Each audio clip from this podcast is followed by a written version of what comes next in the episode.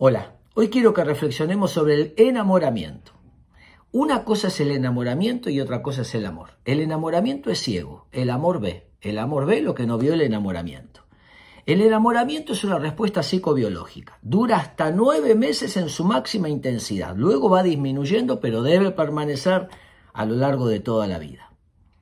El enamoramiento, el otro es perfecto, maravilloso, hay un trastorno temporoespacial. Pienso en el otro, veo al otro, quiero estar con el otro, siento que el otro es mío y que yo soy del otro. El enamoramiento no ve, no ve los defectos, no ve nada. Todo es hermoso y maravilloso. Lentamente aparece el amor y el amor ve y ahí comienza la negociación. Ahora, noté acá algunos conflictos con el enamoramiento. No me puedo enamorar.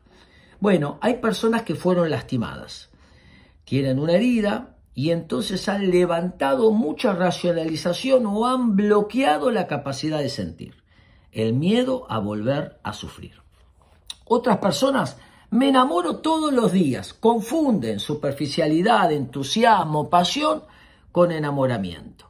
Entonces son llevados de una persona a la otra. En el fondo, muchas veces, esto también enmascara un miedo. No he hecho raíces con nadie, porque no quiero sufrir. Entonces me enamoré del enamoramiento.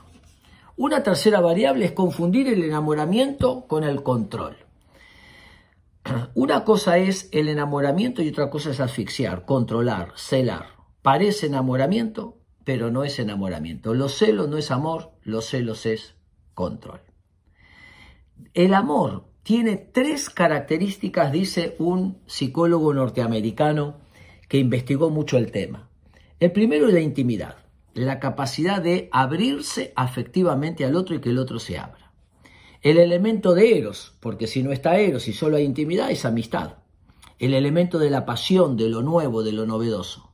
Pero también el elemento del compromiso.